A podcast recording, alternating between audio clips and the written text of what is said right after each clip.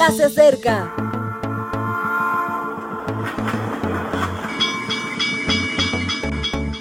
Partimos ya.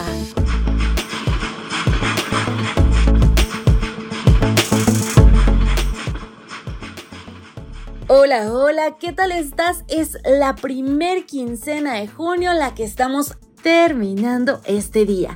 Y damos gracias a Dios por cada uno de los momentos, de las situaciones y de lo aprendido que hemos pasado porque aún hay mucho más que descubrir. Este día vamos a cambiar la temática. Empezamos una nueva serie que lleva por título Virtud, Paciencia. ¿Y cuántos pacientes estamos escuchando este audio? Espero que muchos, pero la realidad es que la paciencia es una virtud realmente complicada. Por ello exploraremos varios temas. El primero es protocolo divino.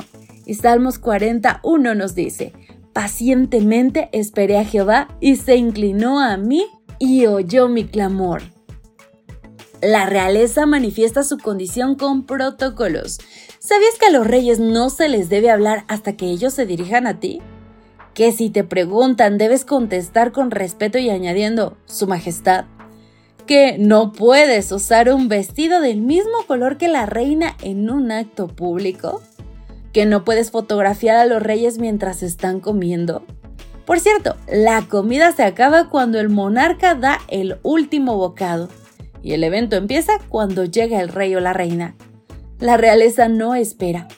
Y algo que nunca se debe olvidar es hacer la reverencia, inclinarse ante la majestad.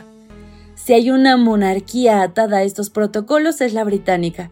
Por eso ha llamado mucho la atención una práctica del príncipe Guillermo de Inglaterra. Se agacha para hablarle a su hijo.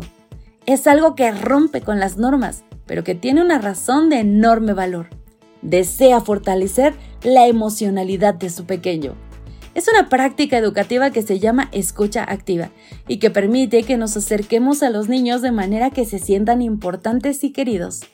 Guillermo ama demasiado a su hijo como para que la normativa los distancie.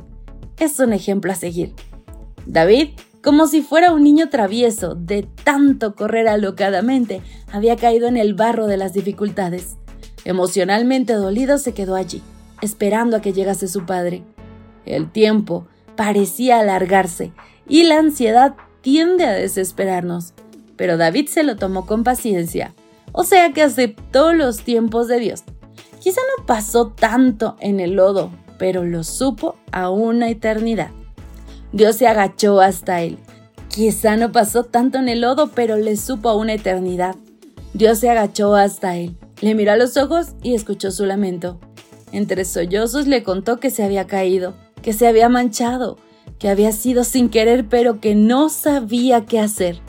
Y Dios le consoló. Dice el salmista, y me hizo sacar del pozo de la desesperación, del lodo cenagoso. Puso mis pies sobre la peña y enderezó mis pasos. Puso luego en mi boca cántico nuevo, alabanza a nuestro Dios. El Señor alzó en el aire a David, lo colocó en el lugar seguro, limpió sus piernas y juntos cantaron una nana. Dios abandonó todo protocolo divino, toda normativa majestática para mirar a los ojos a su Hijo, a su altura.